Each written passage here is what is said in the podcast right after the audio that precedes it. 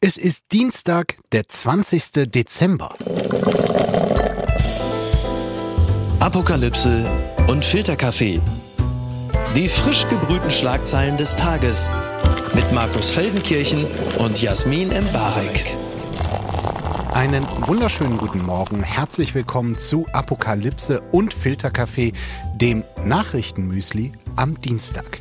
Es ist, äh, liebe Jasmin, unsere letzte Podcast-Folge vor Weihnachten. Und du bist ja ansonsten wirklich sehr gerne auch äh, streitlustig und gehässig und knallst mir hier rechts und links eine um die Ohren. Ähm, mein Wunsch jetzt im Vorhinein wäre, dass wir heute einfach mal so eine, so eine richtig friedlich besinnliche Folge machen. Guck mal, ne, ich könnte dich natürlich jetzt zerreißen für die letzten drei Sätze, aber äh, der Klügere gibt ja bekanntlich nach und das mache ich jetzt und deswegen wünsche ich uns eine gesegnete letzte Folge 2022. Eine richtig gesegnete Ja. letzte Folge. Wie feierst du dieses Jahr?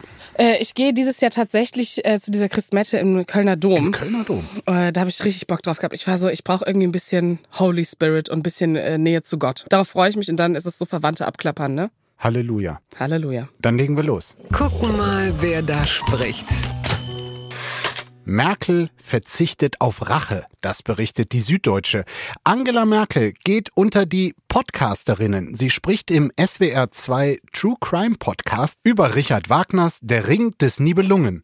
Die Süddeutsche schreibt, normalerweise sprechen in dem Podcast Thomas Fischer und der Moderator Holger Schmidt über echte Verbrechen. Nun begeben sich beide in die Sphäre der Fiktion und bitten Merkel hinzu und offenbar sagte sie ohne Zögern auch zu. Es gehöre, so sagt sie eingangs, zu ihrer neu gewonnenen Freiheit dazu, dass sie nun solche Formate wahrnehmen könne. Also ich find's wirklich großartig, was Angela Merkel, seitdem nicht mehr Bundeskanzlerin ist, äh, so macht. Hab mir mal da ihre öffentlichen Termine angeguckt. Sie hat zum Beispiel die Festrede zum 1100-jährigen Stadtjubiläum von Goslar gehalten, auf Einladung von Sigmar Gabriel.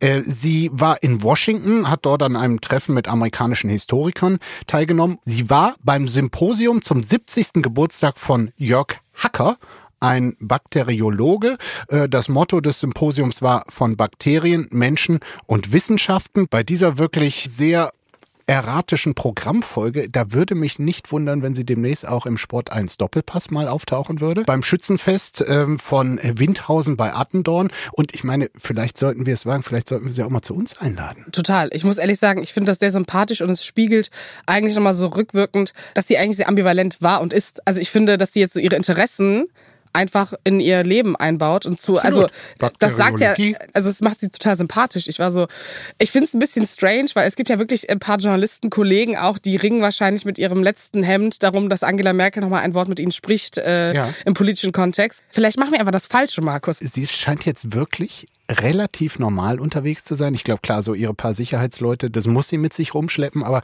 ich habe neulich diese große Geschichte von Alexander Osang ähm, im Spiegel gelesen, der sie in diesem Jahr öfter getroffen hat. Und da steht die schöne Geschichte drin, dass auf diesem Flug nach Washington, da hat sie dann auch Obama getroffen, ihren alten Kumpel. Und dann war mehr oder weniger zufällig im selben Flieger auch Joachim Sauer ihr Ehemann, der zu irgendeinem Chemikerkongress in Virginia oder so wollte und sie aber zu Terminen mit Obama und Co. in Washington. Und sie saß angeblich hinten äh, irgendwo und er in der Business Class oder auf jeden Fall ganz weit vorne, ich weiß nicht, wie die Klasse jetzt genau hieß. Und dann hatten das aber so die vom äh, Management da des Flugzeugs, äh, die hatten das äh, gemerkt und gesagt, das ist doch hier das Ehepaar äh, Merkel-Sauer und so. Und dann sind sie zu Frau Merkel gegangen und gesagt, das können wir so nicht machen und dann sie, haben sie die vorne neben ihren Mann gesetzt. Und aber so hat es zumindest Osang wiedergegeben. Es war jetzt gar nicht so klar, ob ihr das überhaupt recht war. Vielleicht wollte sie einfach nicht, dass sie nebeneinander sitzen, damit sich irgendwelche Presseberichte darüber gibt, wie die miteinander im Flugzeug interagieren. Und ich, nach ein paar Ehejahren, vielleicht möchte man einfach nicht nebeneinander sitzen auf Streckenflug, weißt du? Das ist ja auch voll, ich finde, das ist so, das macht sie dann auch wieder sympathisch. Oder findest du nicht? Doch, äh, ich könnte es mir auch wirklich vorstellen, irgendwie so von wegen kein Aufhebens machen, irgendwie keine äh, Privilegierung. Ich habe da hinten meinen billigen Sitz und mein Mann, naja, der hat halt andere Auftraggeber heute, die, die lassen da mehr springen. Ich glaube auch, sie fand das normal.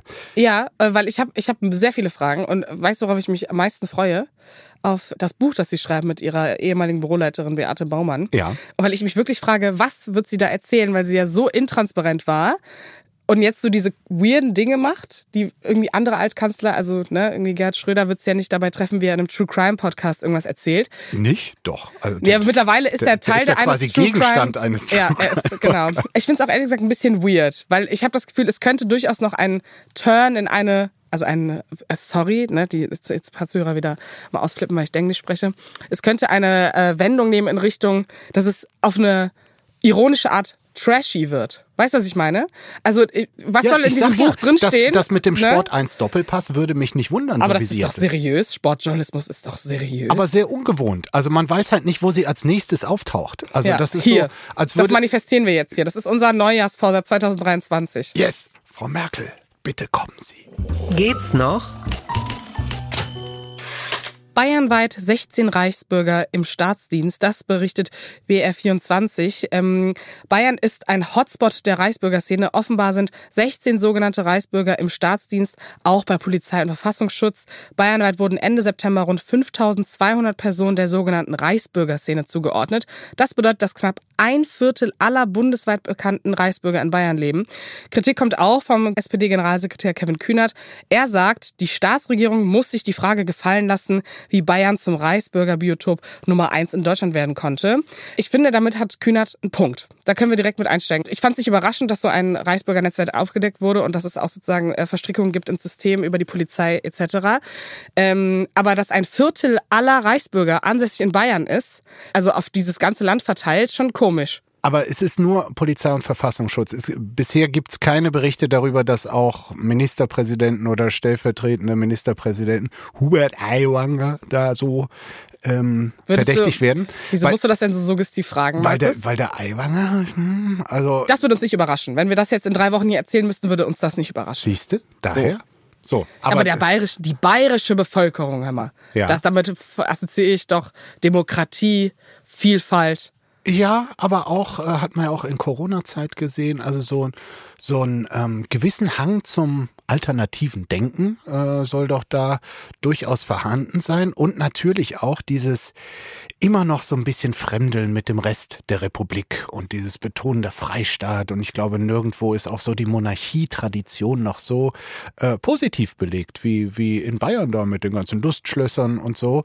Ähm, soll ja auch bayerische Ministerpräsidenten geben, die sich gerne in dieser monarchistischen Tradition irgendwie aufhalten und präsentieren und so. Also so komplett fremd ist es. Es hat mich jetzt nicht so verwundert. Dich? Nee, und ich musste einen Tweet kurz aufgreifen von Florian Hahn aus der CSU. Ähm, der schreibt nämlich auf Kühnerts Vorwurf, Bayern, das die niedrigste Kriminalitätsrate Deutschlands hat, muss sich in Sachen Kriminalitätsbekämpfung aber sicher nicht von einem Berliner Politclown belehren lassen. Da merkt man, da ist die bayerische eitle Seele schon angegriffen. Das ist ja so Äpfel mit Birnen vergleichen. Also ich finde es auch irgendwie komisch. Merz hat ja auch so lange gebraucht, zum Beispiel mal ein Statement zu machen dagegen. Ne? Markus Söder war schneller im Fernsehen, hat er sich dazu geäußert. Von Merz kam ja lange nichts. Ähm, der Umgang der Union äh, prinzipiell mit diesem Thema äh, ist ja schon ein bisschen skurril. Ich glaube, ähm, diesen Überraschungseffekt, den ich medial auch übertrieben fand, den hat es jetzt vielleicht nicht in der CSU gebraucht, aber ähm, dieses Instrumentalisieren in die andere Richtung und dann nochmal zu sagen, das gibt's auf der anderen Seite auch. Oder diesen Moment nicht zu nutzen, um sich ganz klar vielleicht zu distanzieren vor den Vorwürfen, dass man der AfD zu nah sei, dass man Rechtsextremismus nicht ernst nimmt. Ja. Und das finde ich nach Sachen wie Halle etc. oder Hanau, man merkt ja, dass, also, dass viele marginalisierte Menschen hier nicht sicher sind. Und das ist einfach die falsche Antwort darauf. Also vielleicht liegt es daran, dass es zumindest so kulturell, habituell, auch kleidungstechnisch eine gewisse Nähe gibt von manchen konservativen Politikern, zum Beispiel zu äh, Heinrich dem 13., Prinz Reuß, äh, der da jetzt äh, eigentlich unser neues Staatsoberhaupt hätte sein sollen. Und dann ist mir einfach aufgefallen, dass äh, Kevin Kühnert irgendwie nach über einem Jahr das wirklich, äh, als wäre er in Ketten gelegt, jetzt mal wieder einen, einen raushaut. Das tat einem ja schon richtig leid, wie er da mit diesem ganzen Olaf Scholz-Verteidigern äh, gar nicht mehr äh, er selber war. Total. Ich glaube, es ist aber ein Reinfinden in die Rolle. Ich meine, wenn man Generalsekretär wird in der, glaube ich, einer der schlimmsten politischen Zeiten äh, der Nachkriegszeit und dann auch noch ein linker Juso war, der sich dann dem System anpassen muss, ist es natürlich ein bisschen schwierig. Aber dass wir wieder in einem Diskurs angekommen sind, wo der eine Politclown sagt und der andere Bayern äh, prinzipiell des Rassismus und der strukturellen Nähe zur Verfassungsfeindlichkeit sieht, ist ja ne? ist wieder alles beim Alten, auch wenn das Thema selbst natürlich ziemlich ernst ist. Das ist sehr ernst und äh, es war ja auch nach dieser Razzia äh, vorletzte Woche ähm, zu Recht immer wieder die Mahnung da, naja, wie ich es ja gerade auch gemacht habe, äh, so über den, den Opa, der da, Prinz Reuß, der da Staatsoberhaupt werden wollte, das musst du ja nicht ernst nehmen. Also so, wenn dann Leute im fortgeschrittenen Alter irgendwie ihre Sinne nicht mehr beisammen haben, ist vielleicht äh, skurril, aber ähm, äh, gefährdet jetzt nicht, äh, sag mal, die innere Sicherheit. Aber das meinst du jetzt ironisch? Das ist das war ja so ein bisschen schwang so mit. Also es war ja wirklich was für Comedy-Sendungen das Thema ja. äh, auch. Ähm, und dann ähm, ist natürlich irgendwie die, die Gefahr da, das alles zu verniedlichen und zu verharmlosen. Aber hinter diesen skurrilen, tatsächlich ja skurrilen Leuten äh, stecken halt Leute mit sehr, sehr ernsthaften Gewalt- und Umsturzfantasien. Ja, vor allen Dingen sind es 23.000 Personen, die sich offiziell als solche bezeichnen, von denen du nicht mal weißt, wie viele sonst noch irgendwo im System arbeiten, Beamte sind oder vielleicht in der Politik. I mean, you never know. Mhm. Ähm, so dass sozusagen die Angst. Ja, die, die äh, angedachte Justizministerin äh, saß ja jahrelang für die AfD im Parlament, im Bundestag. Ist ja keine Überraschung, aber zeigt noch einmal mehr, glaube ich, dass wir präventiv äh, dieses, also das Thema Bedrohung von rechts in dem Sinne nicht ernst nehmen. Und ich äh, muss auch ehrlich sagen, die mediale Reaktion darauf, also diese Verniedlichung, die stattgefunden hat, oder ne, das ist ein bisschen irre oder die sind gestört, wo ich so denke, nee, es ist ein elitärer Kreis, der Zugang hat äh, zu diesen Positionen, äh, Zugang zu Beamten, zum Verfassungsschutz hat, äh, das Geld hat und sich in irgendwelchen Kreisen bewegt, wo gezielt marginalisierte Gruppen äh, angegriffen werden können. Und der Gedanke daran, dass im Bundestag jetzt äh, Verschärfungen stattfinden müssen, nicht mehr so viele Leute wie vorher rein können oder also diese Einschränkung von eigentlich sehr zugänglicher Demokratie, weil man merkt, okay, an bestimmten Stellen ist es einfach nicht mehr sicher oder zu wissen, nächstes Jahr irgendwann könnte es nochmal passieren, dass jemand den Bundestag irgendwie stürmen will. Das ist also ich, ich ich muss ehrlich sagen, es war nochmal so eins drauf, das mich ein bisschen hoffnungsloser gemacht hat in der Situation, wie gut äh, der Staat präventiv gegen sowas vorgeht. Was ist denn da schiefgelaufen? Wieder was schiefgelaufen. Lambrecht setzt Nachkauf von Schützenpanzer Puma vorerst aus. Das berichtet der Spiegel. Äh, meine Kollegen haben dort am Wochenende schon wirklich mit einer äh, für mich haarsträubenden äh, Nachricht waren sie auf dem Markt. Bei Schießübungen mit dem Schützenpanzer Puma gab es eine regelrechte Pannenserie. Das hat jetzt Konsequenzen. Verteidigungsministerin Lambrecht setzt den Nachkauf von Schützenpanzer Puma vorerst aus und er wird erst einmal nicht für die schnelle NATO-Eingreiftruppe eingesetzt. Das sollte unser Beitrag äh, zu dieser Eingreiftruppe sein. Der Puma, der aber leider nicht schießt. Lambrecht sagte, die neuerlichen Ausfälle des Schützenpanzers sind ein herber Rückschlag. Ja, das kann man ja, wohl gut. so sagen. ähm, der Spiegel hatte am Wochenende über eine Brandmail des Kommandeurs der 10. Panzerdivision berichtet. Darin hieß es, dass von 18 hochmodernen Puma-Schützenpanzern kein einziger einsatzbereit sei. Hier landen wir doch eigentlich wieder bei der Diskussion, ob es nicht eigentlich Sinn macht, die Bundeswehr einmal richtig aufzurüsten, äh, fernab von Pazifismusfragen, oder? Das war das Erste, was mir dann wieder in den Sinn kommt. Unser Beitrag zum Pazifismus. Die teuersten Geräte, das Ding muss ja auch schweineteuer gewesen ja. sein und äh, gibt keinen einzigen Schuss ab. Jetzt muss man allerdings sagen, also bei dem, was wir machen, ist das Christine Lambrecht. Äh, ähm, Die ist Verteidigungsministerin, äh, ne? Richtig. Äh, Bashing, ja, also ähm, wirklich eine eingeübte Disziplin. Hier muss man allerdings äh, mal festhalten, an diesem Puma-Mist ist sie nicht schuld. Wieso heißt das überhaupt Puma? Ich weiß, die heißen alle so. Marder, Puma, äh, Gepard. Haben aber nichts gemeinsam mit ihren Namensvettern, ne? Offensichtlich, wenn sie nicht funktionieren, ne? Über den Gepard-Panzer muss man sagen, da sagen die Ukrainer ja gerade, der würde gute Dienste leisten. Aber von dem Rest scheint doch sehr viel äh, Schrott dabei zu sein. Es gibt den Vorwurf, dass Deutschland wirklich, also wenn es dann mal um die Bestellung von schwerem Gerät geht, dass sie dann also äh, wirklich immer nur das Edelste vom Edlen bestellen, das teuerste, das mit den längsten Lieferzeiten und ähm, dann aber am häufigsten auch äh, wirklich ähm, fehlerhaftes Material geliefert bekommen. Ja, was mit Blick darauf, dass äh, in der Ukraine gerade wieder gezielte Angriffe stattfinden, äh, natürlich eine schlimme Unzeit ist. Ne? Also ist denn, also ich frage mich dann als Laie so, okay, dann noch vielleicht ein paar Gepard-Panzer? Gibt es dann irgendwie kann man irgendwas anderes liefern? Gibt es irgendwas anderes, der was Sinn machen würde? Der Panzer ist ja von der Bundeswehr selber längst ausgemustert. Das sind jetzt schon ausgemusterte äh, Das heißt, von denen gibt es eigentlich keine mehr? Ich glaube nicht. Es gibt auch keine Munition wohl mehr ähm, ah, groß davon. Also das okay. ist, ähm, ich weiß nicht, ob sie jetzt bald diese Puma auch äh, an die Ukraine äh, liefern. Aber ja, das muss natürlich aufgeklärt werden, wie das kann. Auch welche Rolle hier unsere äh, tolle Rüstungsindustrie, die ja zurzeit ja. gar nicht äh, es fassen kann, irgendwie wie, wie, gefragt sie wieder ist. Aber da muss doch eine Fehleranalyse her und ähm, dass die hier einen solchen Schrott liefern können, das erschüttert mich wirklich. Und nochmal zurück zu Christine Lambrecht. Ähm, die ist an vielem schuld, aber die Dinge hat sie jetzt nicht bestellt. Zwick mich bitte mal. Apotheken gegen Flohmärkte für Medikamente, das berichtet der Deutschlandfunk. Äh, das wissen wahrscheinlich schon viele, aber im Moment sind viele Medikamente nicht verfügbar, vor allem Fiebersäfte oder Antibiotika für Kinder, aber auch an zahlreichen Arzneimitteln für Erwachsene mangelt es. Das Bundesinstitut für Arzneimittel und Medizinprodukte listet derzeit 330 Medikamente auf, die aufgrund von Lieferengpässen nicht oder nur im begrenzten Umfang zur Verfügung stehen. Die Bundesärztekammer hat den Vorschlag gemacht, dass sich die Menschen gegenseitig mit Medikamenten Medikamenten aus der Hausapotheke aushelfen mhm. sollen. Der Deutschlandfunk berichtet, Apotheken sind schockiert über diesen Vorschlag. Arzneimittel gehörten in Apotheken, nicht auf den Flohmarkt, schon gar keine abgelaufenen Arzneimittel. Also haben wir schon wieder, also ne, Corona mal beiseite, schon wieder eine Situation, wo es um Solidarität und einander helfen geht, wo die Leute sich selbst helfen sollen, weil es keinen Nachschub gibt. Und ich finde, mal fernab davon, dass du Ibuprofen zerhacken kannst und zu einem Fiebersaft in Apfelmus machen kannst für Kinder, Antibiotika kannst du ja nicht einfach abgelaufen verwenden oder dir selber mischen. Wenn du kein Antibiotika hast, hast du kein Antibiotika. Und da denke ich so ein bisschen, okay, ist das jetzt Teil dieses Systemkollaps, vor dem wir in der Medizin immer gewarnt haben oder im System?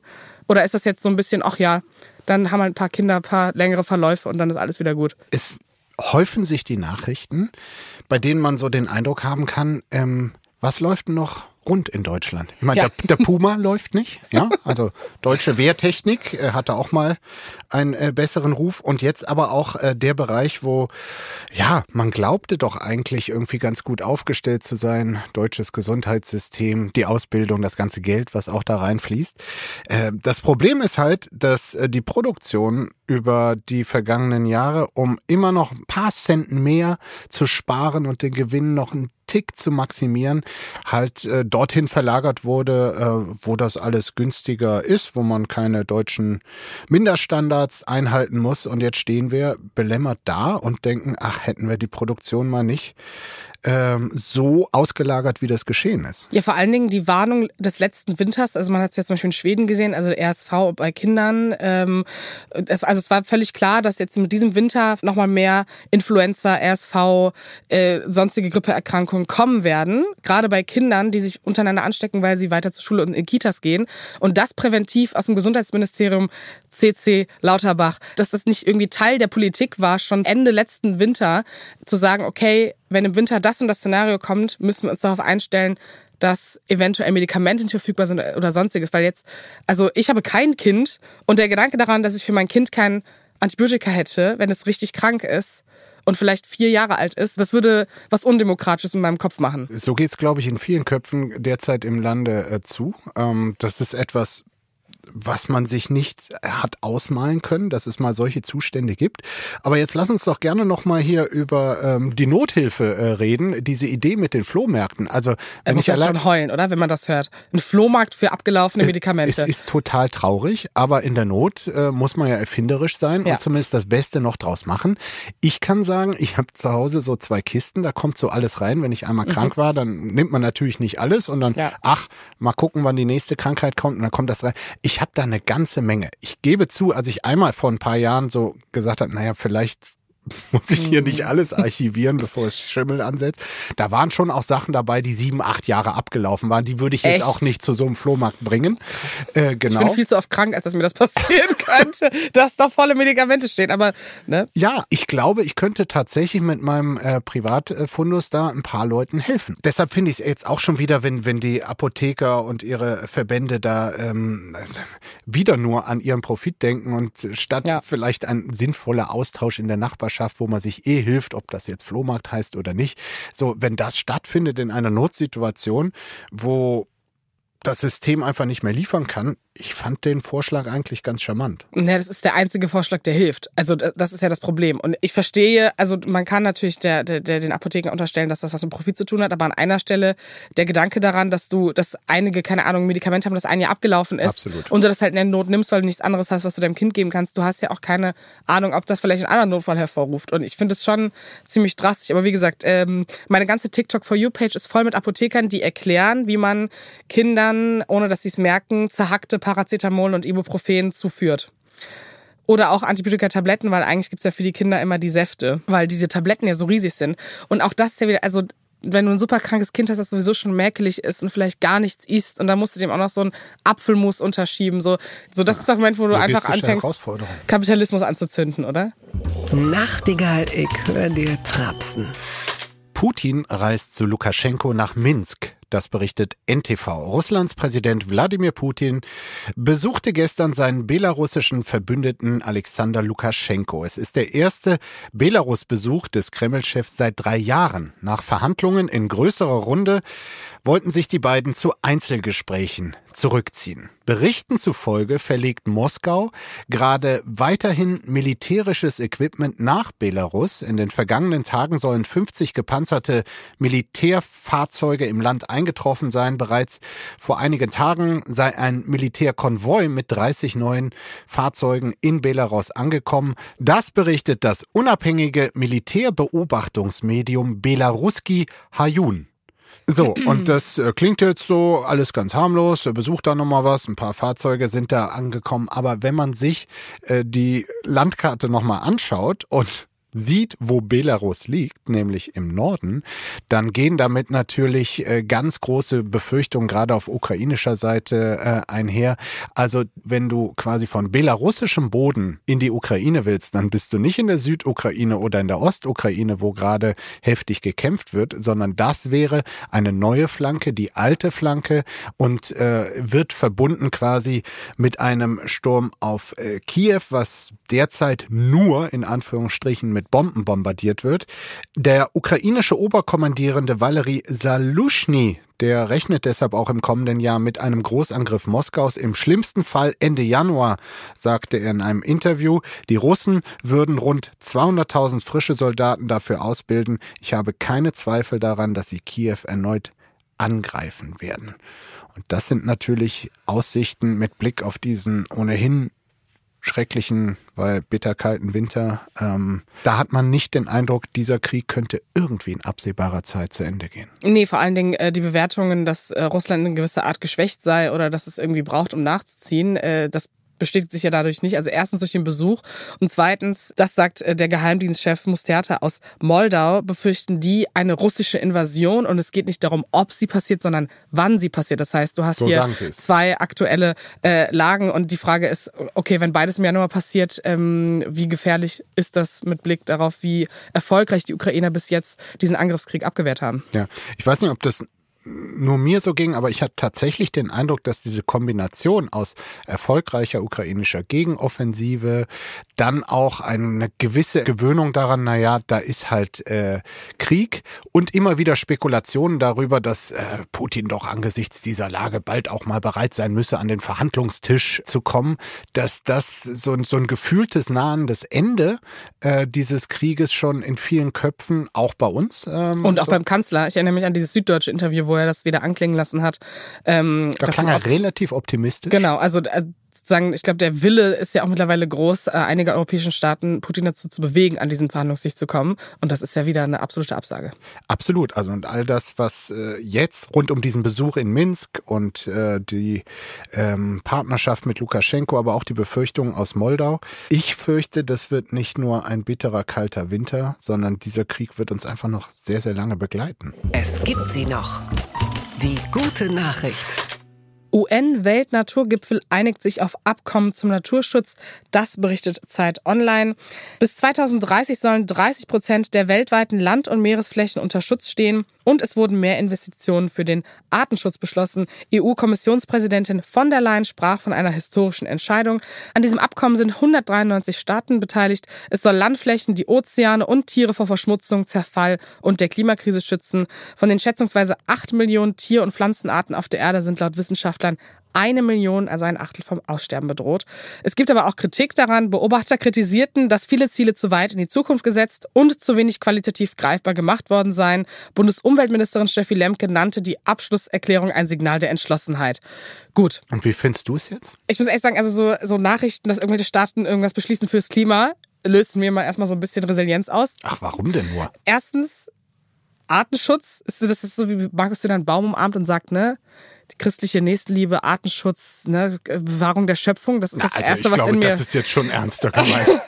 voll, aber es löst in mir auf jeden Fall so ein Ach ja, schön, passiert sowieso nicht Gefühl aus. Und äh, ich glaube, dass die Kritik daran, ähm, dass das sehr weit in der Zukunft liegt und ja einfach nur ein Abkommen ist und dazu ja viel mehr gehört, als sich dazu zu bekennen und da ja auch Staaten bei sind, die aktiv vom Regenwald abholzen bis Kohle hochfahren, daran beteiligt sind, das Klima nicht besser zu machen, bin ich so ein bisschen, okay, weitere Märchenerzählung in der ästhetischen Politikkommunikation der Klimakrise. Ich sehe es nicht ganz so pessimistisch wie du. Klar, man kann irgendwie sagen, Pariser Klimaabkommen, wer hat sich daran noch gehalten, wer ist danach alles ausgestiegen, wie, um wie viel äh, sind die Gradprognosen gestiegen? Klar. Aber ohne das Pariser Klimaabkommen wäre die Lage wahrscheinlich beim CO2-Ausstoß noch desaströser, als sie es ohnehin ist. Deshalb finde ich diese Bemühungen darum in jedem Fall richtig und quasi irgendwas bleibt davon hängen. So wie ich allerdings viele Experten hier verstehe, sind sie zum Teil selbst überrascht, äh, wie verbindlich und wie weitreichend diese Übereinkunft äh, ist. Der WWF zum Beispiel spricht von einem überraschend guten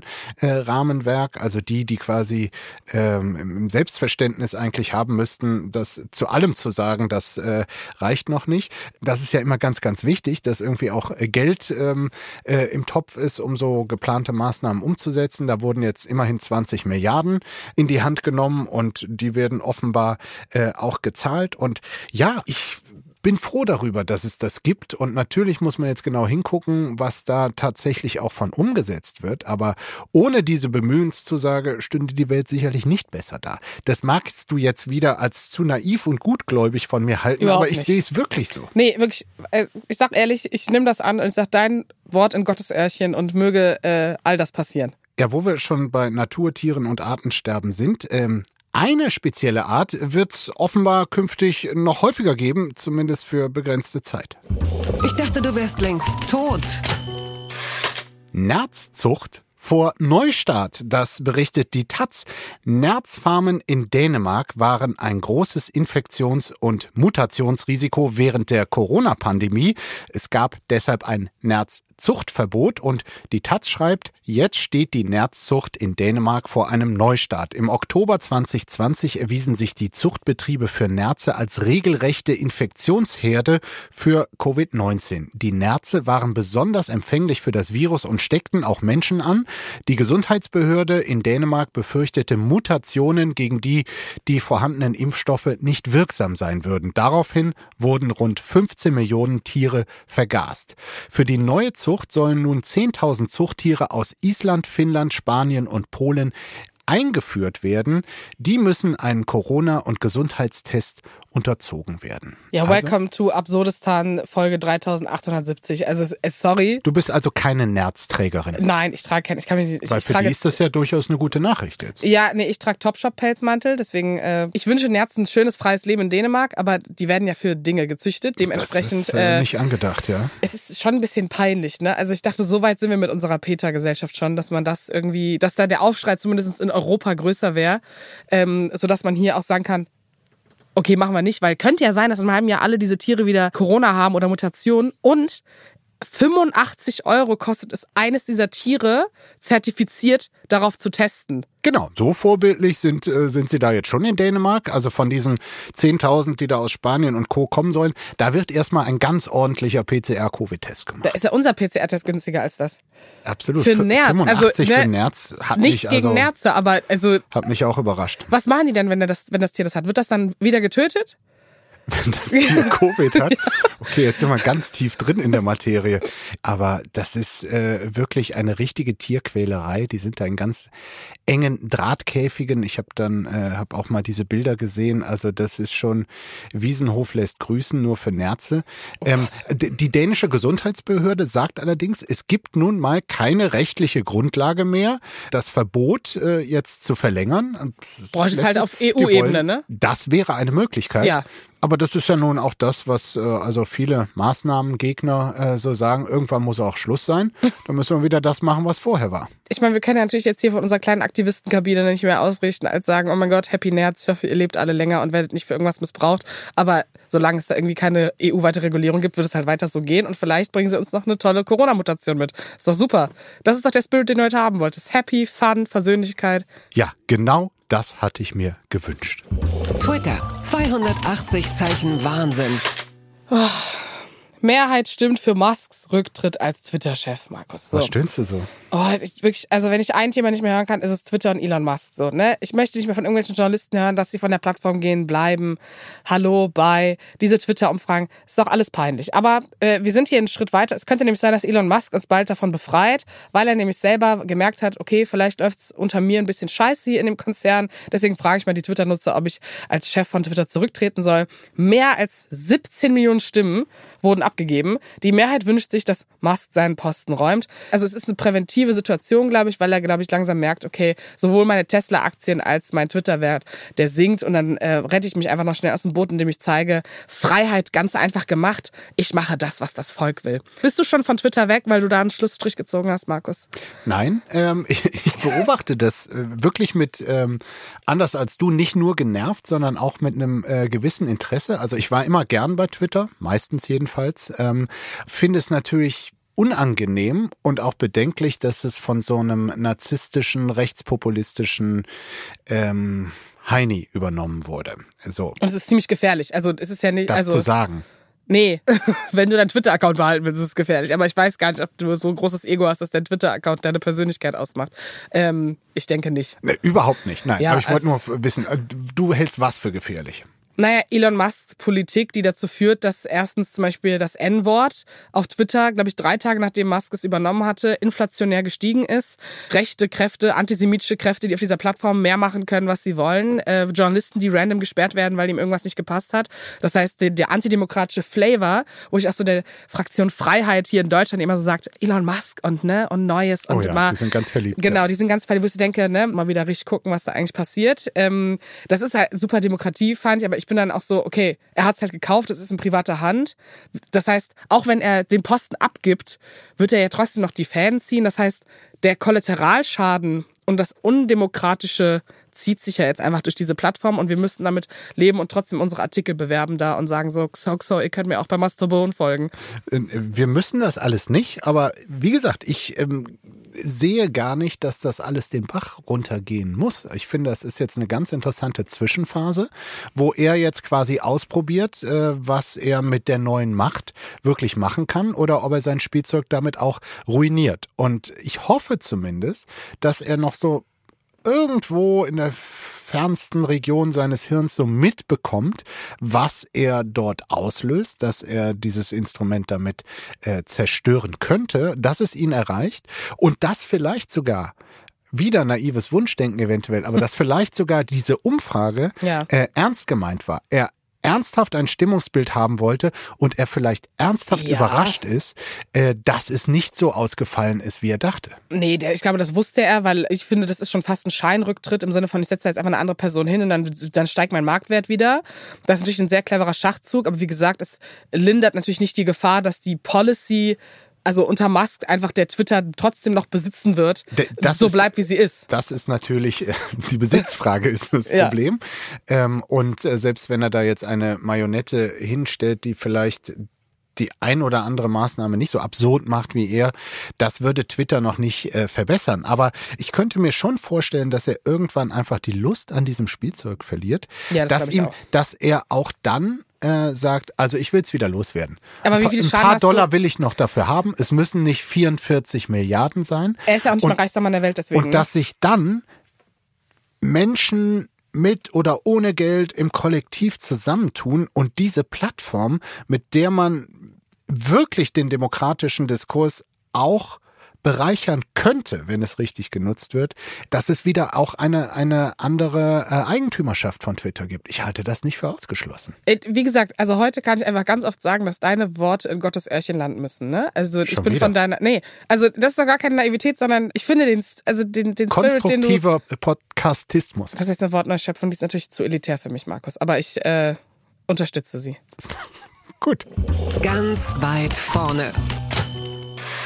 Mantel für Messi. Was hinter der Geste steckt, das fragt sich das ZDF. ZDF.de schreibt, noch bevor er die WM-Trophäe in den Händen halten konnte, hüllte Katars Emir Tamim Superstar Lionel Messi in einen arabischen Umhang und löst so eine weitere Debatte aus.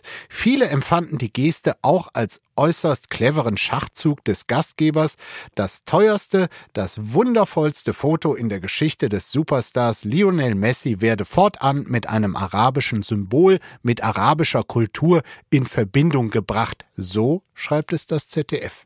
Ich möchte jetzt direkt eine Erklärung reinschieben. Also erstens, wie du schon richtig vorgelesen hast, arabischer Umhang. Dazu möchte ich kurz ein Diese schreiben die hier so. Arabischer ja, Umhang. Äh, dazu möchte ich kurz was sagen, ähm, nämlich aus einer Instagram-Story einer Journalistin, Nur Khelefi, die dazu geschrieben hat. In unseren Breitengraden wird bei solchen Feiern Bier über den Kopf gekippt, hier wird ein Kleidungsstück angelegt, verschiedene Länder, verschiedene Bräuche, I guess.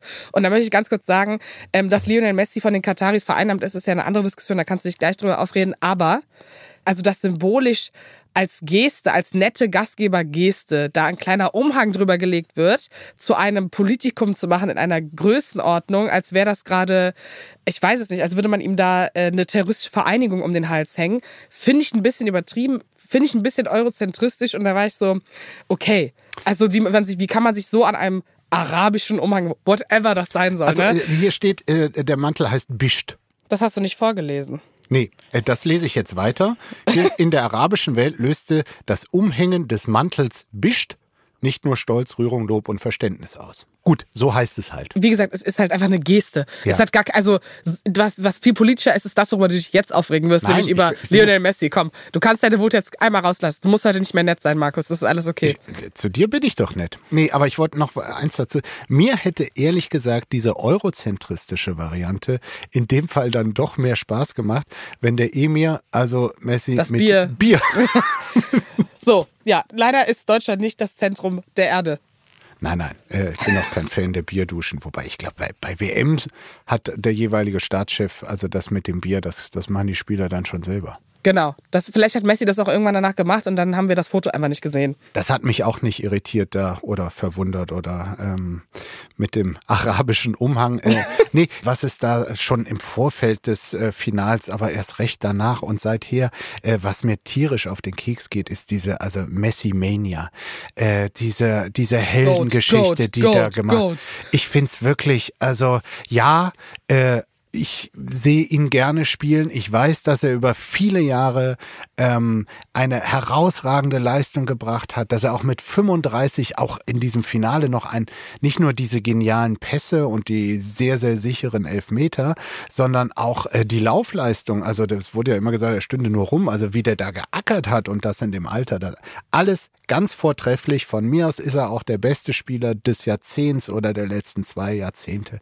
Und trotzdem ist das eine Heldenverehrung, die, äh, die ich, also gerade vor dem Hintergrund, äh, was das für ein Typ abseits des Platzes ist, Ja. wirklich nicht verstehen kann. Ich meine, der ist wirklich eine laufende Litfaßsäule für Katar und für das System. Das ist also, wenn Fußball als, als Whitewashing ähm, äh, missbraucht wird, dann ist Lionel Messi wirklich äh, der Protagonist schlechthin. Er hat da ganz bittere Tränen geweint, als er Barcelona verlassen musste, wo er übrigens in Spanien auch wegen Steuerhinterziehung angeklagt war, etc. Aber dann war sein Herzensverein und er müsste es leider verlassen, weil sie ihm sein Gehalt nicht äh, leisten konnten. Ja, das konnte dann nur Paris Saint-Germain mit den ganzen Milliarden aus äh, Katar. Katar. So, und jetzt hat er zusätzlich zu sein, ich weiß nicht, er verdient irgendwie 120 Millionen im Jahr und er hielt es trotzdem noch für notwendig, rund um diese WM als Tourismus-Werbebotschafter auch noch für den Nachbarschurkenstaat Saudi-Arabien unterwegs zu sein.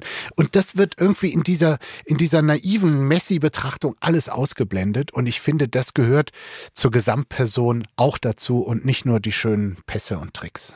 Ey, voll. Dass Fußball äh, Mafia ist, darüber brauchen wir ja, also das haben wir ja hier schon oft besprochen. Ja, aber da, ne? da, dieser Einwand kommt dann, ja, Fußball, Geld und so. Nee, aber das, also ich wo finde, willst das ist der Einzelfall. Ist, er ist jetzt, nicht alle machen es so wie er. Na, aber, es machen, also, aber viele prominente ja Fußballer sind käuflich im Sinne von, dass ihnen dann demokratische Werte oder menschliche Werte durchaus egal sind. Klar, Messi ist sozusagen als der größte Fußballer dieses Turniers okay. Also ich bin total bei dir bei der Kritik, aber ich finde, dass dieses, dieser Überraschungseffekt ist ja auch da ziemlich gering, wenn wir ehrlich miteinander sind. Naja, ob ich für einen Verein spiele, der jetzt zum Beispiel von einem äh, international operierenden Hedgefonds besitzen wird, ist auch als Fußballromantiker auch nicht meine Ideallösung, aber ich finde, als Spieler kannst du immer noch äh, entscheiden, ob du bei so einem Konstrukt spielst oder vielleicht einem Verein, der, der nur zur Promotion von Brausedosen äh, gegründet wurde, oder aber, ob du bei einem Verein, der ganz erkennbar Whitewashing für Autokratien oder Diktaturen, wie ja. es zum Beispiel Newcastle United oder äh, eben Paris Saint-Germain, der Club, wo alle tollen Leute spielen, auch Mbappé natürlich, der, äh, der Franzose Franzose, der bei diesem Finale so geglänzt hat. Ja, also erstens, äh, natürlich bin ich viel größerer Fan von Mbappé als von Messi. Ich bin übrigens in einem Haushalt aufgewachsen, in dem, es war ja immer früher die Frage sozusagen, ne, Messi oder Ronaldo. Bei uns war es Ronaldo. Mein Vater würde jetzt genau das Gleiche erzählen über Messi wie du. Wobei du das über Ronaldo auch erzählen kannst, aber egal, den Whataboutism machen wir nicht auf. Es gab eine ganz tolle Szene, nachdem Frankreich verloren hat. Man sieht auf dem Platz Mbappé ein bisschen traurig, ne? Aber wo ich auch so denke, Junge, du bist 23, du hast das ganze Turnier getragen, ja. ist okay, beruhig dich mal fünf Sekunden. Ähm, und dann kommt die Macron. wichtigste, die wichtigste Person des Turniers. Emmanuel Macron kommt runter und zwingt Mbappé in eine Umarmung oder in einen Tätscheln, es ist alles okay, du hast das Beste gegeben, whatever, um die drei, vier Pressefotos des, des Tages abzusagen. Es war so herrlich. Es war so herrlich. Wie Mbappé reagiert hat. Ne? Ja, da zischt er so seinen Kopf raus und will eigentlich seine Ruhe haben und dann, du merkst, er weiß auch eigentlich, er kann jetzt irgendwie das Staatsoberhaupt nicht komplett ablehnen, weil sonst ist das das Main hm, Topic hm, in der Zeitung. Hat er so ein bisschen sowas gemurmelt ähm, und mal so genickt, aber dann wollte er immer weg. Genau, er wollte weg und dann gibt's aber noch, er hat ja so eine, Macron hat ja eine Fotografin, die auf Instagram immer ganz pompös die Bilder postet und er hat in der Kabine noch ein sehr dramatisches Foto mit Mbappé bekommen und äh, ich habe das auch gesehen. Also der muss dem wirklich die ganze Zeit nachgelaufen sein. Ja, wie peinlich ist das also bitte, wenn du, wenn du französischer Regierungschef bist, ja, einer der wichtigsten Rollen der EU spielst, läufst du da lang bei so einem Spiel in Katar, in deinem Hemd, mit deinen ungekämmten Haaren und den Geheimratsecken. Sorry für den Lookism, aber der muss kurz sein. Und dann rennst du auf so einen 23-jährigen Typen zu, der wirklich unpolitisch as fuck ist und willst den da vereinnahmen für dein Social Media. Das kann ich ja Markus Söder im Rentierpulli, um das nochmal hier aufzugreifen. Über den wolltest du auch noch leben. Markus Söder im Rentierpulli ist eine, ist eine andere Sache. Also das ist. Das ähm, ist viel mehr Niveau, das könnte Macron niemals erreichen. nein, er fährt ja nur dahin, um seinen Moment ach, zu haben. so geil, da neben dem ja. Emir zu sitzen. Wie der da auch sitzt, der kleine Macron neben den ganzen Emirs mit ihren. Er hatte äh, irgendwie den Gürtel ne? zu hoch gezogen. Genau, und dann war also der. Der so Hosenbund war kurz unter der Brustwarze. Jetzt war so wirklich, dann saß er da so gekrümmt und dann so diese Jubelbilder von ihm so, äh, und du bist so, Junge, kümmere dich mal bitte um deine Atomkraftwerke oder so. Ich möchte jetzt das letzte Wort haben in der letzten Folge des Jahres. unbedingt. Wir müssen noch Was einmal, gibt's? ich weiß, Miki hat das schon gemacht. Markus Söder im Rentierpulli, Markus. Es war. Ähm, es war einzigartig. Es war wunderschön. Hat dich schon elektrisiert. Ja, weißt du auch wieso? Weil wieso? die Kerzen, die vier, die er angezündet hat, für ein schöner vierter Advent. Also auf was auch immer für eine Rechtschreibung das, das sein soll. Das war der Text in seinem Post. Ja. Schöner vierter Advent. Da muss ich ihn jetzt wirklich mal in Schutz nehmen. Nee, man er sagt hat, nicht schöner hat, vierter Advent. Natürlich. Er sagt, das ist ein schöner vierter Nein, Advent Nein, da steht heute. nur schöner vierter Advent, ja, Ausrufezeichen. Du denkst, er hat sich vertippt oder wüsste gar nicht, wie, wie Rechtschreibung geht? Nee, es ist einfach ein also komischer Ausdruck. Das, ein bisschen, das ist ein bisschen gequält, ey. Schöner vierter Advent. Vor allem kaufe ich es ihm nicht ab und darauf wollte ich gerade kommen.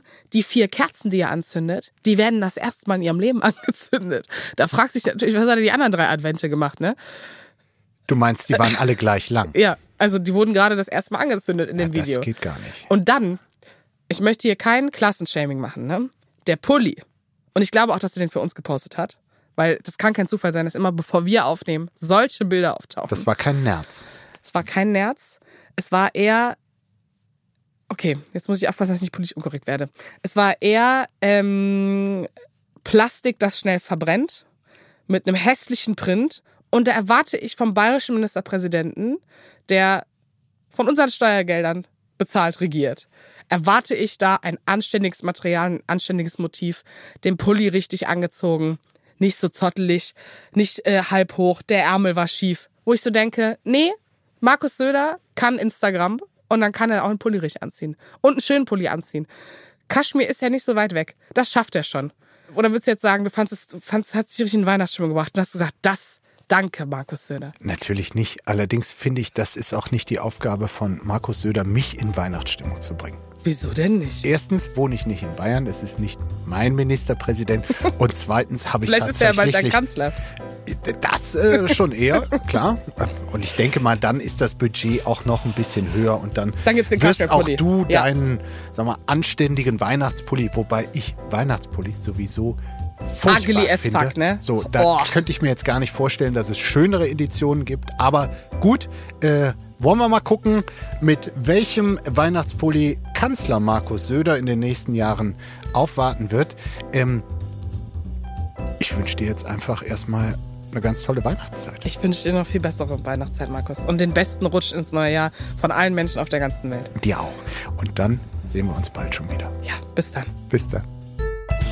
Apokalypse und Filtercafé ist eine Studio Bummens Produktion mit freundlicher Unterstützung der Florida Entertainment. Redaktion Lena Fränking und Marie-Sophie Schiller. Executive Producer Tobias Baukage. Produktion Hanna Marahiel. Ton und Schnitt Lara Schneider. Stimme der Vernunft und unerreicht gute Sprecherin der Rubriken Bettina Rust.